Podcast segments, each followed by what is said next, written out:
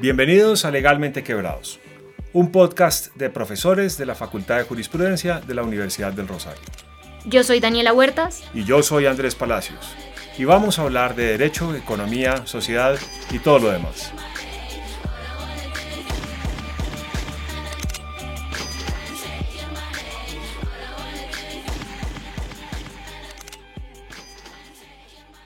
Un saludo muy especial para toda nuestra audiencia y como siempre, hola Andrés, ¿cómo estás?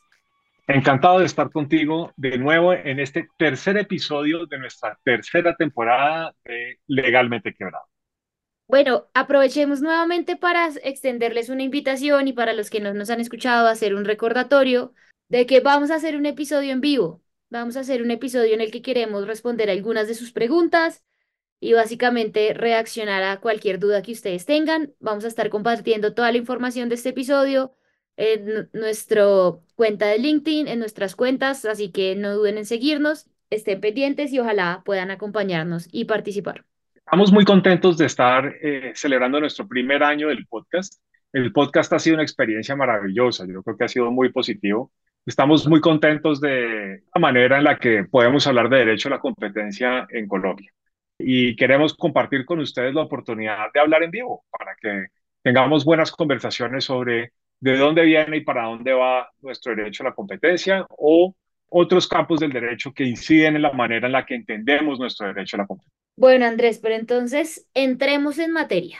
Y yo creo que para entrar en materia ya seguramente nuestra audiencia ha identificado que nosotros tenemos unas personas que nos caen muy bien, como Taylor Swift, como a veces Lina Khan, pero también hay gente que nos cae muy mal.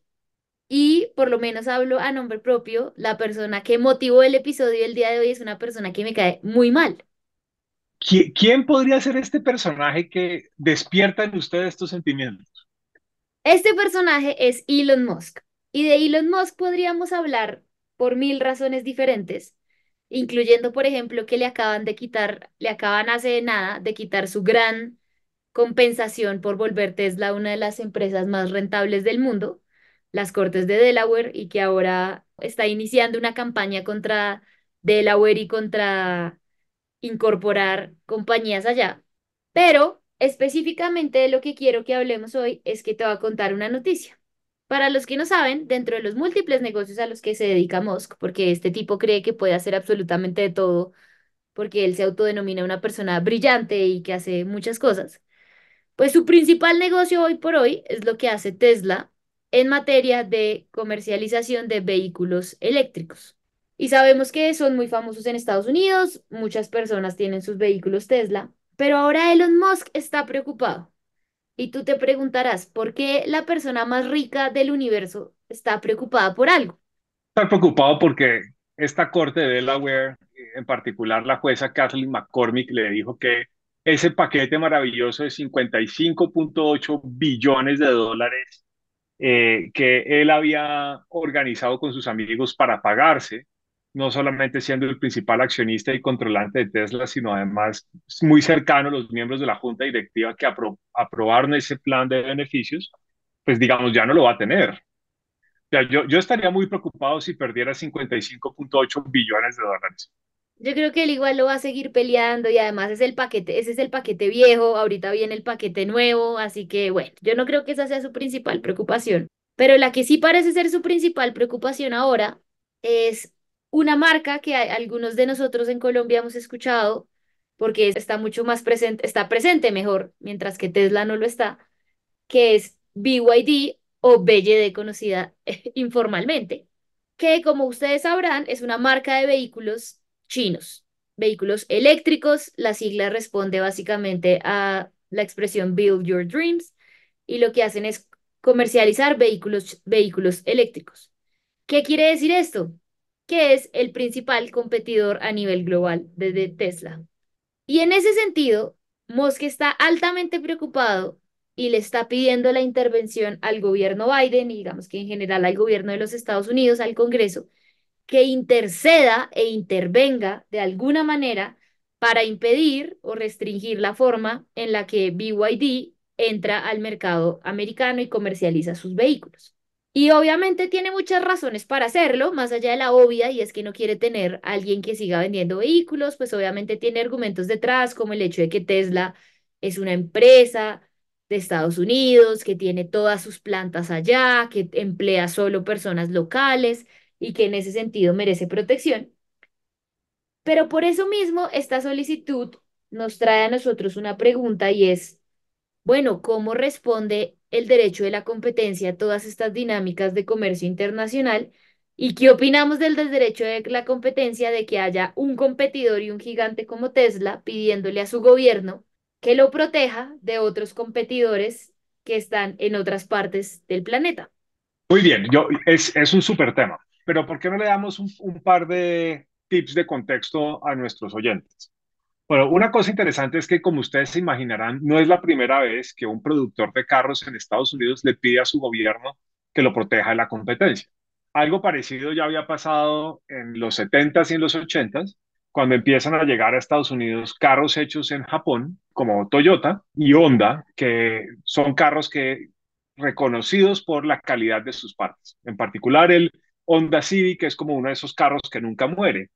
Yo conozco Honda Civics que llevan 30 años acumulando kilómetros y que lo que necesitan de mantenimiento eh, y en general de atención es muy poco comparado con los carros norteamericanos que hoy en día tienen eh, una fama más bien floja. Entonces, digamos, esto no es la primera vez que pasa. Pero ¿cuáles son las diferencias importantes? Bueno, una diferencia importante es que en Estados Unidos, cuando las empresas locales están pidiendo protección frente a importaciones asiáticas, lo estaban haciendo un poco pensando en que ellos producían los carros en Estados Unidos. Hoy en día la producción de carros de Estados Unidos ha cambiado drásticamente y no producen ni la mitad de los carros que producían hace 50 años. Y lo que es interesante es que Musk tampoco, digamos, Musk tiene una planta para producir carros importante para el sector de carros eléctricos, pero que no es importante frente al comercio mundial de carros eléctricos y no es importante para, sobre todo como para ese mercado al que se quisiera llegar en Estados Unidos. ¿Quién sí tiene la capacidad de inundar el mercado norteamericano de carros eléctricos? Los chinos. Así como en su momento las marcas japonesas y asiáticas pudieron entrar con mucho éxito al mercado estadounidense con sus propios vehículos, pues ahora la pregunta es si estamos frente a una nueva oleada de carros asiáticos, ahora eléctricos, que van a poder entrar a tomarse el, mercado norteamericano, con la importante consideración de que eso pues continuaría desplazando la, la industria norteamericana y a los industriales norteamericanos. Entonces, eh, lo interesante de esto es que es un poco como una historia de fantasmas. Este es un fantasma que se aparece de vez en cuando, es el fantasma como del, del proteccionismo en la industria norteamericana y en particular en la industria de automóviles de Estados Unidos. Y nosotros en nuestros últimos episodios hemos venido hablando un poco de proteccionismo, pero en un contexto un poco diferente, ¿no? Hemos visto, hemos hablado del proteccionismo bueno, entre comillas, porque hemos hablado de proteccionismo en el sentido de decir, oigas, que tengo a unas entidades preocupadas y dándole prelación a sus ciudadanos y creando regulación para proteger a sus ciudadanos de gente malévola, como nuestros famosos gatekeepers bajo el Digital Markets Act o contra gigantes como Apple. Pero aquí es un proteccionismo muy particular porque es un proteccionismo de las empresas y es un proteccionismo que de una u otra manera va a tener implicaciones frente a cómo son las dinámicas de la competencia. En este caso, casi que si hablamos de que el gobierno norteamericano decide intervenir de cualquier manera ante esta petición de Tesla, pues estamos hablando de que realmente está cerrando el mercado. Es que no existe otro competidor visible en Estados Unidos que le compita a Tesla. Su única competencia puede venir de afuera y puede venir de afuera de una manera muy violenta, porque BYD en este momento es un gigante y es un gigante que está en todas las partes del mundo y demás. Entonces, aquí queda uno un poco con la duda porque uno volvemos al argumento de siempre y es decir, oiga, pero si el derecho de la competencia quiere proteger a los consumidores, pues no es mejor para los consumidores que haya más demanda, ver cómo esa, ese aumento en la demanda influye en el precio, porque, por ejemplo, esas son algunas de las quejas que tienen ahorita los consumidores en el mercado americano y es, oiga, los carros eléctricos son muy caros. Y no solo son muy caros, sino que tras de ser muy caros, pues requieren unas, una infraestructura particular que en Estados Unidos Tesla intenta probar, pero que hemos visto que a veces incluso falla. Porque, por ejemplo, ahorita en el invierno que hubo, por ejemplo, en Chicago, las estaciones de carga de Tesla se congelaron.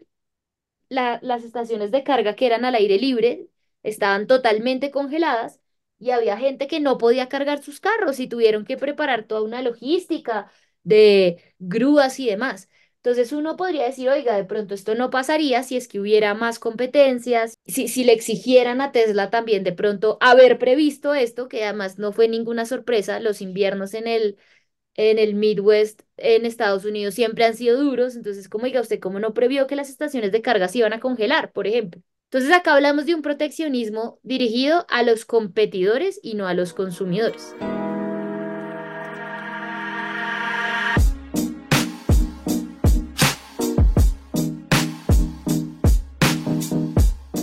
Hay varias cosas interesantes respecto a lo que nos comentas de Tesla. Una de las cosas que, que Musk ha hecho bien con Tesla es posicionar la marca no solamente como una marca de carros, sino también como una experiencia que combina lo digital con, eh, por supuesto, manejar un carro.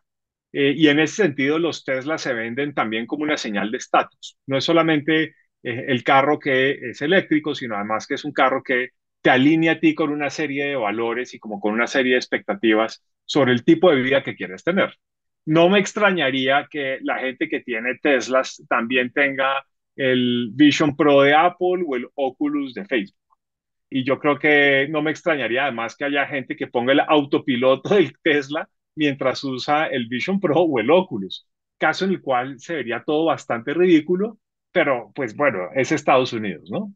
Entonces, una de las cosas para tener en cuenta es que lo que está de por medio no es simplemente un carro, sino también pues una experiencia. Ahora, la solicitud de Musk no se da en, un vacío.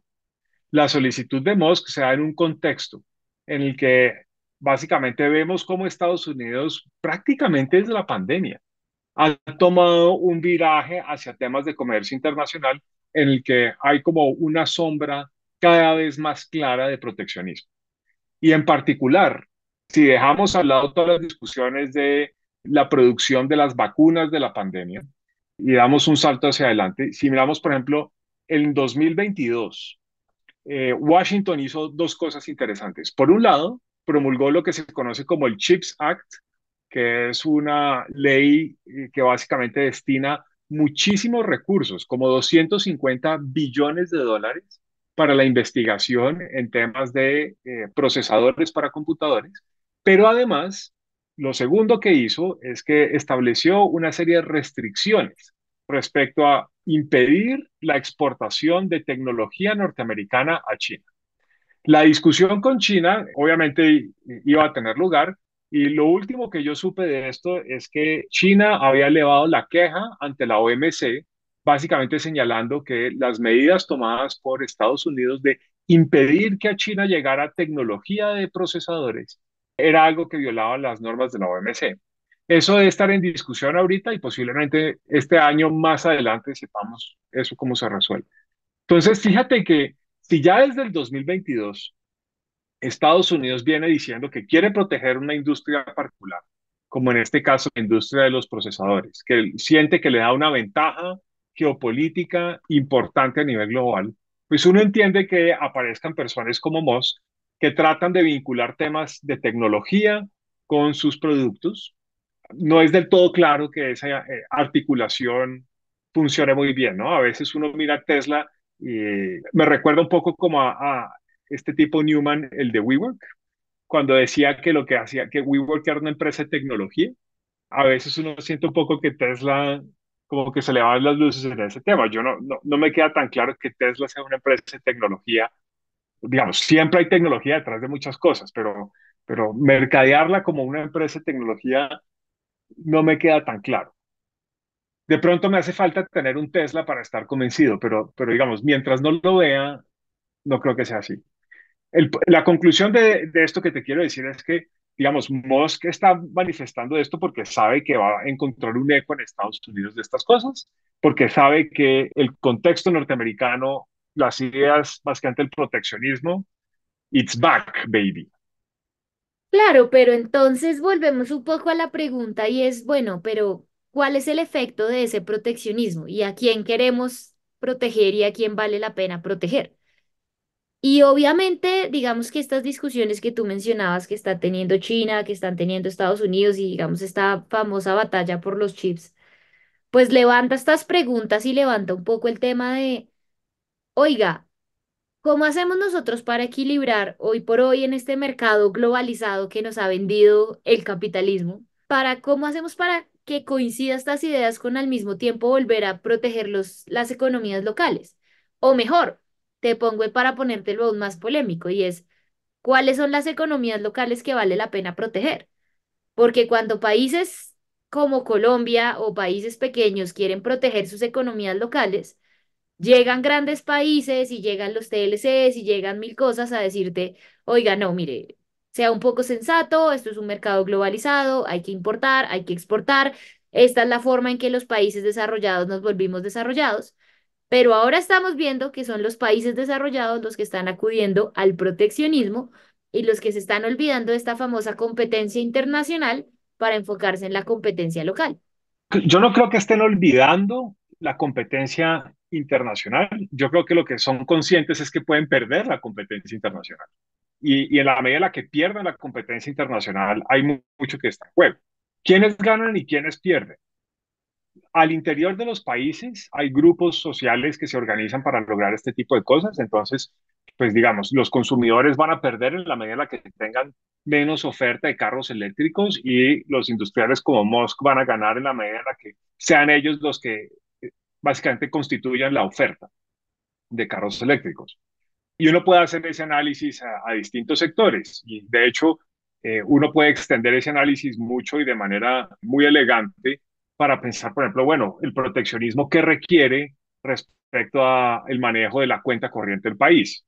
¿Qué, ¿Qué, hacemos, digamos, por ejemplo, en las relaciones entre ahorro y consumo para efectos de lograr ese proteccionismo? Y hay como varias cosas importantes ahí para, para considerar.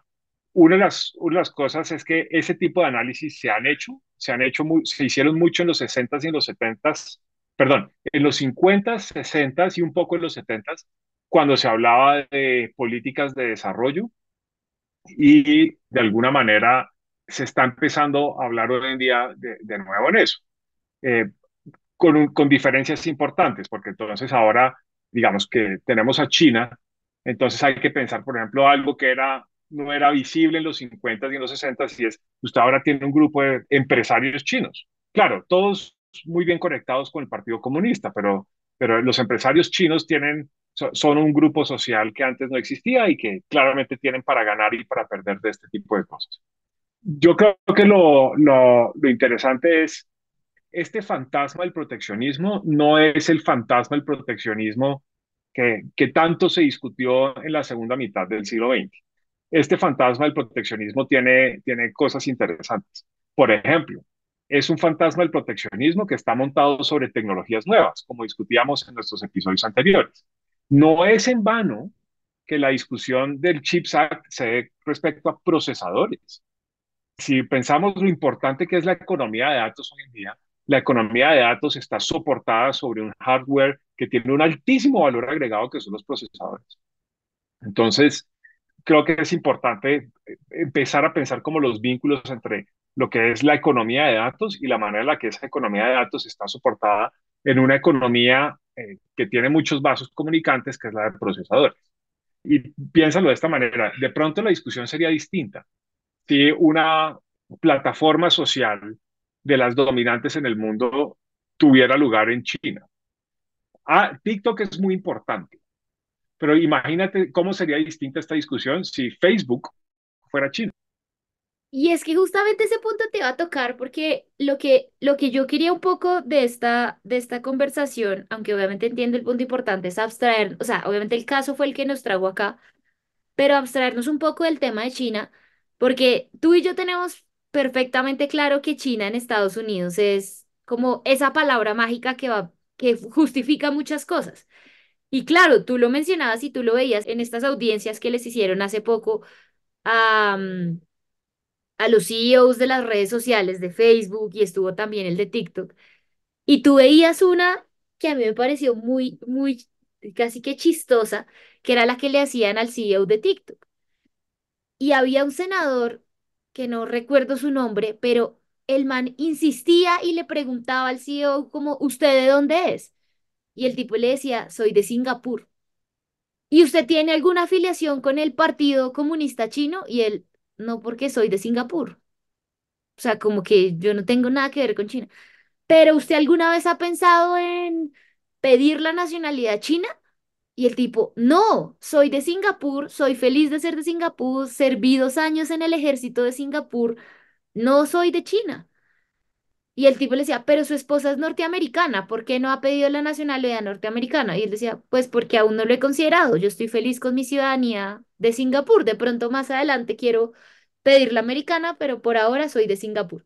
Pero este paréntesis era para decirte que uno veía cómo este tipo se estaba esforzando por ligar de alguna manera TikTok con China, porque esa es la excusa perfecta para en Estados Unidos como triguear, como activar un montón de preocupaciones y de cosas. Y obviamente, hoy por hoy, estas discusiones tienen principal, o sea, o por lo menos las estamos viendo más grandes entre China y Estados Unidos. Pero las preguntas que nos estamos haciendo aquí van mucho más allá de China y Estados Unidos. Y es, de nuevo, ¿qué justifica este proteccionismo? Porque si la única razón que justifica el proteccionismo es que al otro lado está China, pues los escenarios donde la competencia se está viendo truncada son muy particulares. Ahora, puede que uno sí tenga razones válidas para decir, no sé, no quiero promover la industria china. Digamos, me preocupan los derechos laborales, por ejemplo, hablando nosotros que nos preocupamos tanto por los trabajadores como agentes de mercado. Entonces puede que de pronto un país diga, oiga, es que a mí sí me preocupan los trabajadores y yo no tengo la las garantías de que los productos que vienen de China se hayan producido con respeto a los derechos de los trabajadores. Bueno, de pronto ese argumento, no sé, lo podemos pensar, pero ¿tú crees que estos temas de proteccionismo se van a limitar a China? Creo que los temas de proteccionismo se van a extender rápidamente eh, a otros temas. Entonces, digamos, sí hay una discusión muy amplia respecto a la protección de temas laborales. Fíjate, por ejemplo, que en Estados, en, en la Unión Europea, perdón, se discute mucho la idea de hacer responsable a las empresas por temas de violación de derechos humanos en su cadena de producción.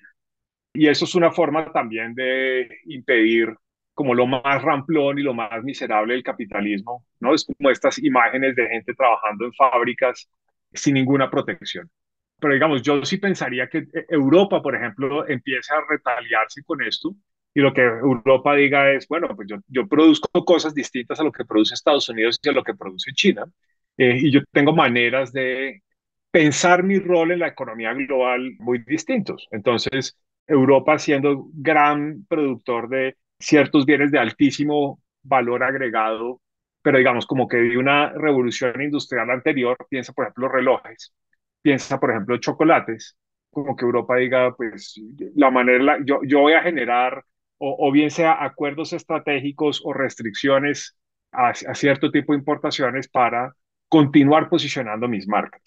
No me extrañaría, no me, no me extrañaría que, que hubiera como movidas de esas. No son fáciles de anticiparse en este momento, pero, pero piensa, por ejemplo, si acaso Francia no tendría un interés en usar medidas súper agresivas para proteger, por ejemplo, la industria de la alta costura. La industria de la alta costura es como un producto europeo súper importante y en particular Francia tiene mucho invertido de su imagen nacional, de lo que busca posicionar en temas de alta costura. Entonces, de pronto, e, ellos logran decir, bueno, pues yo no quiero alta costura de China, digamos que alta costura no viene de China, pero tampoco quiero alta costura de América Latina donde América Latina sí tiene una capacidad para pensar temas de alta costura. Y, por, digamos, y Estados Unidos está ahí como en, en un gran interrogante.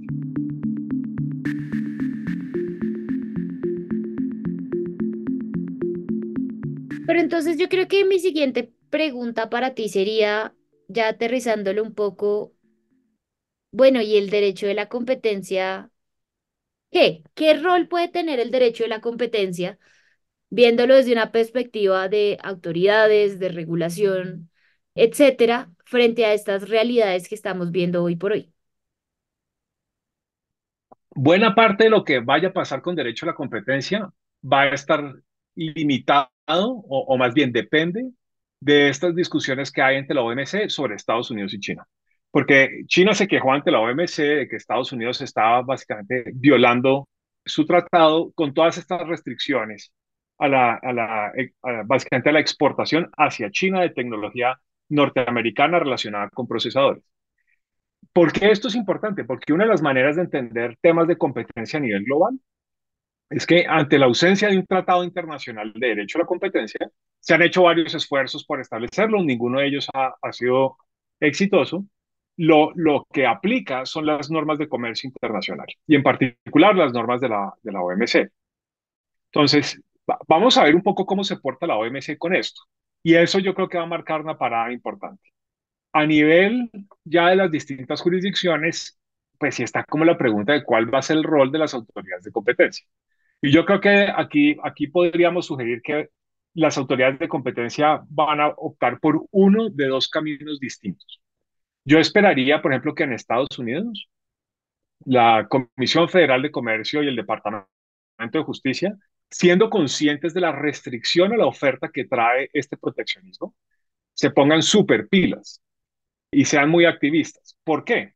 Porque como claramente hay estas normas que impiden que los mercados se comporten y sobre todo se regulen solitos, estas son normas que impiden básicamente que, que estén todos los participantes que puedan estar en la oferta de bienes y servicios, pues entonces tienen que entrar las autoridades de competencia a suplir el funcionamiento del mercado. Y entonces uno lo que podría prever es autoridades de competencia muy agresivas. Y eso iría de la mano con el elemento no solamente proteccionista, sino además nacionalista, que suele venir de la mano cuando hay proteccionismo.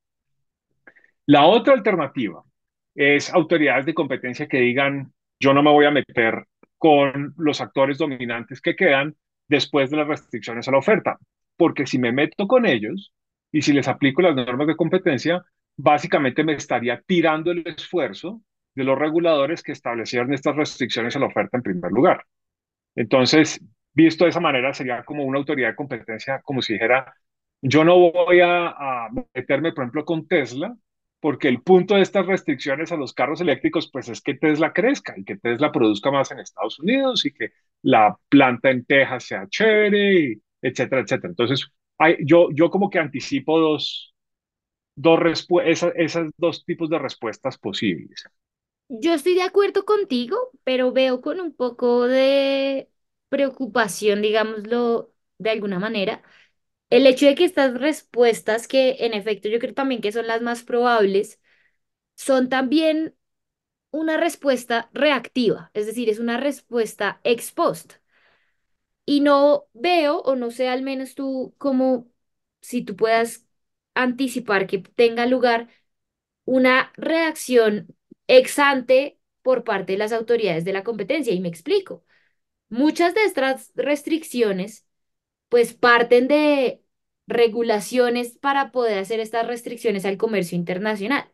¿No sería de pronto importante, y esto lo hemos hablado en muchos temas, y este no, obviamente no iba a ser la excepción, que, por ejemplo, las autoridades de competencia, en ejercicio de sus funciones de abogacía de la competencia, intervengan ex ante para, pues, para dar su opinión y no solo darla, sino que de verdad sea tomada en cuenta y que influya la forma en que salen estas regulaciones para prevenir a futuro estos posibles efectos nocivos a la competencia y no solo esperar a que ocurran y reaccionar a ellos? Creo que sé para dónde vas. Me anticipo de esta manera. Mira, una de las cosas que hay que, ser, que hay que siempre tener muy claros es que la importancia que tenga la protección de la competencia es una discusión que es eminentemente política. ¿Listo?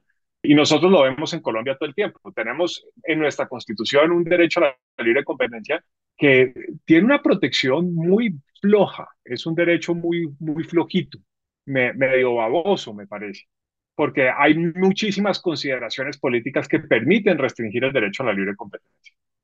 Entonces es muy importante reconocer eso y de la mano de lo anterior, que estamos en un momento en el que la gente dice hay consideraciones que son más importantes que mantener la competencia en los mercados globales. Por ejemplo, la soberanía para efectos de información, para efectos de producción y para efectos también de cuidado de la industria nacional, hoy en día está por encima de la libre competencia.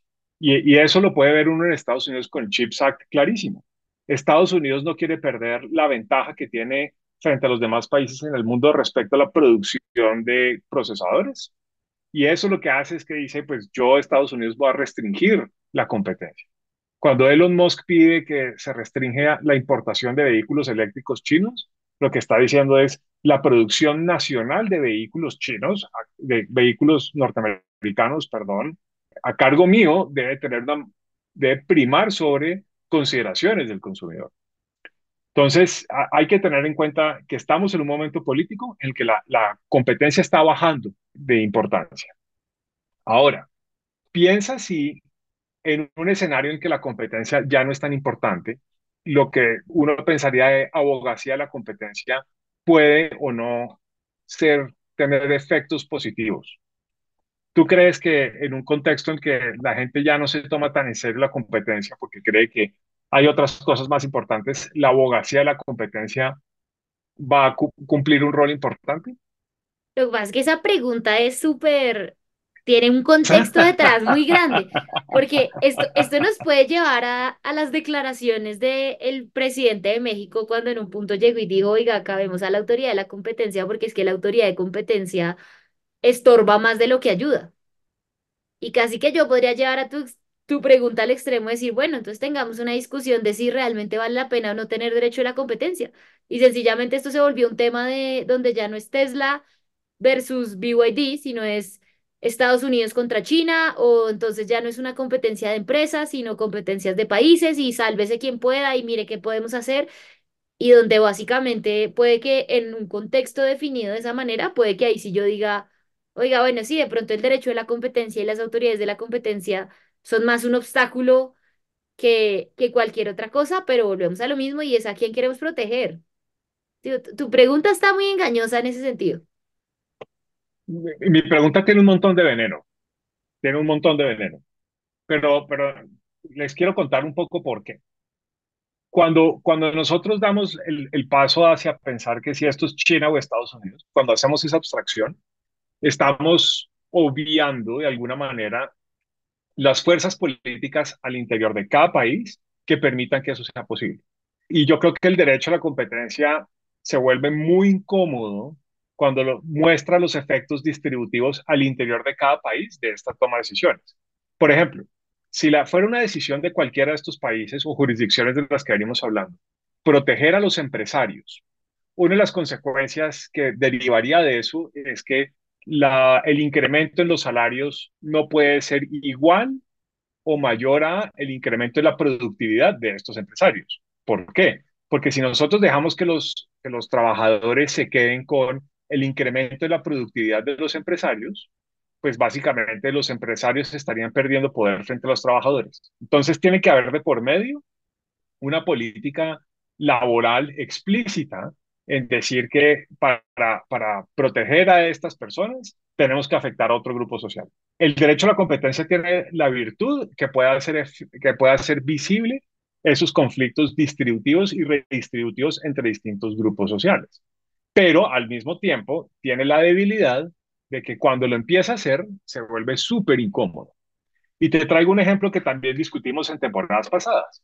Cuando la, gente del nuevo movimiento, del nuevo Brandizian, derecho a la competencia en Estados Unidos, empezó a señalar los temas de derecho laboral y decir, miren cómo las cláusulas que impiden que una persona se vaya a trabajar a la competencia de su empleador, eso puso muy incómodas a, a muchos de los grandes empleadores.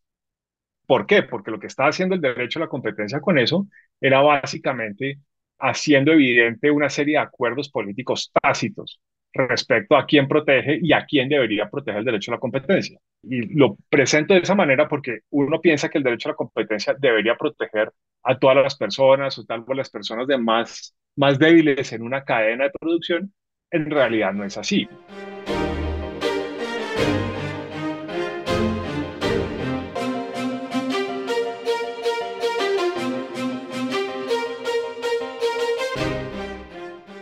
Yo creo que la abogacía de la competencia es tan importante como para los gobiernos sea importante la competencia en general. Volvemos un poco a lo mismo. O sea, de nada me sirve a mí la abogacía en términos muy panditos, un poco como los tenemos aquí en Colombia. Y es que la abogacía de la competencia se vuelve un trámite.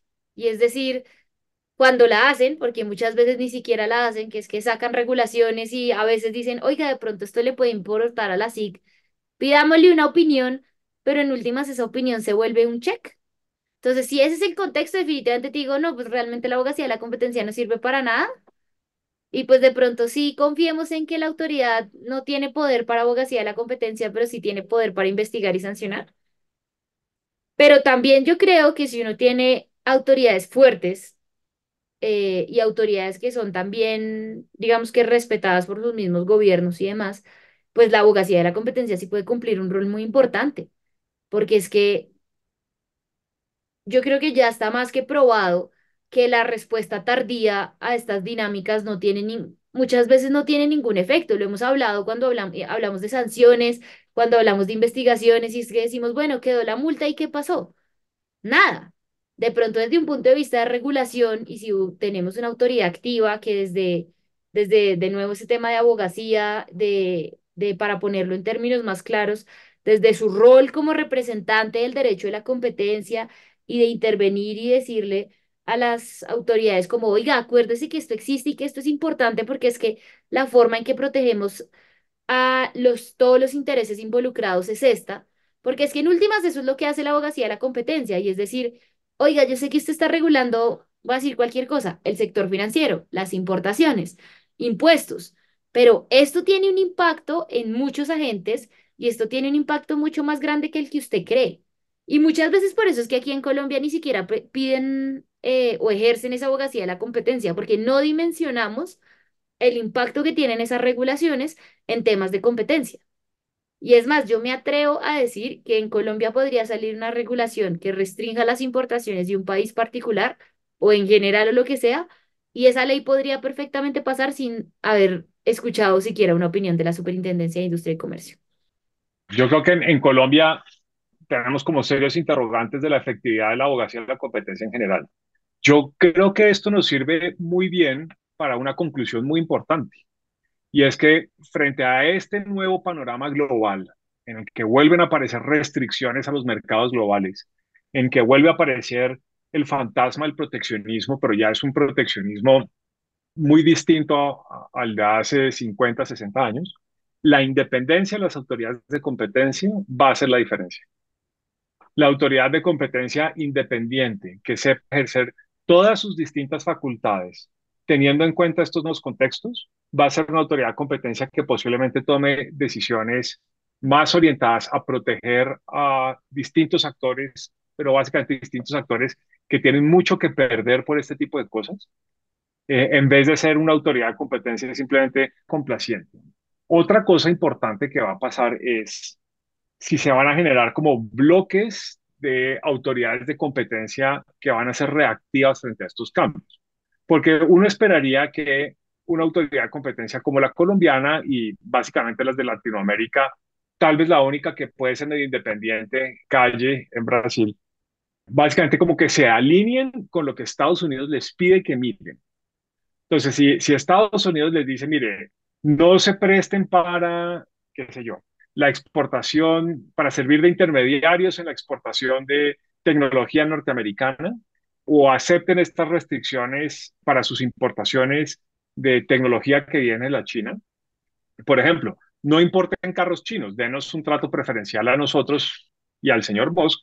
Entonces hay que, hay que ver si se generan como estas relaciones de autoridades de competencia en el que todo el mundo entiende que lo que hay que hacer es seguir a un actor, por ejemplo, seguir a Estados Unidos o seguir a la Unión Europea o seguir a China. ¿Qué es lo interesante?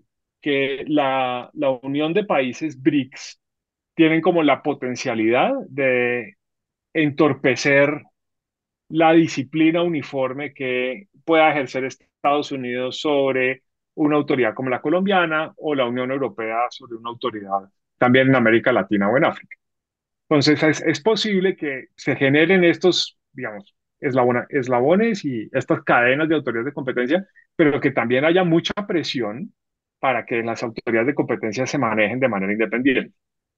Sí, yo creo que, a ver, eso nos pone en un escenario y lo ideal, creo yo, más que en un escenario de lo realista, sin ánimo de ser hoy en este episodio la pesimista en el mundo, porque, porque la realidad es que las autoridades de la competencia, y no, no creo que sea necesariamente algo malo, lo hemos visto para muchas cosas, responden a temas políticos. Y en muchos países, de una manera o de otra, o mejor dicho, de unas formas más fuertes que otras, pues son dependientes totalmente del gobierno nacional. Acá en Colombia es clarísimo la relación entre el presidente y el superintendente de Industria y Comercio, en el sentido de que es el que lo elige, más allá de que haya un proceso, un concurso para su elección y demás, pues al final del día el que elige al superintendente es el presidente y obviamente está un poco pensado para que el superintendente pues esté alineado con los intereses del gobierno. No es tan diferente en Estados Unidos. En últimas, Biden fue el que puso a Lina allá. Y Biden puso a Lina allá sabiendo que Lina Khan iba a ir detrás de Amazon, que probablemente iba a ir detrás de Google. Y mucha gente se queja de eso y lo hemos mencionado en los episodios respectivos porque mucha gente ve a estas grandes empresas, lo mencionamos también en el episodio pasado, como el hijo orgulloso de Estados, del que Estados Unidos está orgulloso. Estados Unidos se siente muy orgulloso de que estas grandes compañías tecnológicas sean norteamericanas. Entonces, un poco, sí creo que lo que tú mencionas obviamente sería un escenario ideal, creo que no es un escenario tan realista. Y por eso te diría un poco, con un poco más de pies en la tierra, ¿qué crees que sería una, una expectativa más realista frente a esto? Creo es que autoridades como la colombiana van a mirar a Estados Unidos y van a mirar a la Unión Europea y van a ver dentro del rango de las opciones locales, eh, a ver qué hacen. En este momento nuestro derecho a la competencia está bastante quieto. El, el gobierno anterior eh, se asustó un montón con Odebrecht, con toda la razón, pues, ¿no? Eh, había toda clase de gente ahí involucrada, y no vemos como que haya una dirección clara de este gobierno sobre qué hacer con el derecho a la competencia. Entonces, digamos, lo, lo, más pragmático es que la gente que está en la autoridad de competencia va a hacer lo que puede con lo que tiene, que no es mucho. Y posiblemente todos los consumidores vamos a perder por eso. Y creo que este va a ser uno de esos episodios un poco frustrantes porque quedamos en el escenario desolador donde no vemos nada bueno, pero tampoco somos muy buenos para adivinar qué viene, porque todo el, el panorama es oscuro y la única respuesta que podemos dar es seguramente vamos a seguir a lo que hagan Estados Unidos y Europa, y en el momento en el que Estados Unidos y Europa reaccionen de maneras diferentes, que venga la OCDE y nos salve porque no tenemos ni idea de qué hacer. Una pequeña luz de esperanza en eso que tú dices es ahora que, está Lina Khan y, y, Jonathan Canter al frente de los temas de competencia en Estados Unidos, que ellos empiecen a cambiar la manera en la que la red internacional de competencia, el ICN, y la OCDE están pensando estos temas y que de manera poco crítica y tradicional nuestras autoridades de competencia también copien eso. Y digamos, como que nadie se pregunte si realmente eso es coherente con lo que se venía haciendo en el pasado, sino que simplemente digan, pues está ahí, hemos venido haciendo con eso, es el camino de menor resistencia. Ahora, o solo para dejar la última puya, también la pregunta puede ser si eso le conviene a Colombia. De pronto para Colombia y para todas estas ciudades como Medellín que se quieren convertir en el Silicon Valley colombiano, pues sería más interesante, no sé, adquirir también chips chinos y usar esa tecnología ya existente para desarrollar nuevas tecnologías que sencillamente copiar lo que hace Estados Unidos. Es, posible que haya empresas eh, colombianas que quieran dedicarse como a, hacer eso. No las conozco, no las tengo en el radar, pero me imagino que habrá algún empresario que se siente muy frustrado por todas estas nuevas restricciones al comercio. Ahora, nosotros ya tenemos un montón de restricciones al comercio local y hay cosas de nuestro comercio internacional que siguen siendo absurdas. Muchas de las cosas pasan por puertos, entonces muchas veces los mismos procesos de nacionalización de importaciones son innecesariamente demoradas y difíciles. Entonces, No creo que para los colombianos esto vaya a implicar unos cambios dramáticos. Creo que para mucha gente esto va a continuar siendo negocios como los venían haciendo. pero posiblemente a mediano y largo plazo los consumidores colombianos sí sufran. Como quien dice, amanecerá y veremos. Amanecerá y veremos. Muchas gracias. Esto es Legalmente Quebrados. Estamos muy contentos de estar con ustedes. Por favor, déjenos saber si quieren participar en el live que vamos a grabar precisamente como celebración de nuestro año de estar al aire. Muchísimas gracias por todo y nos vemos pronto.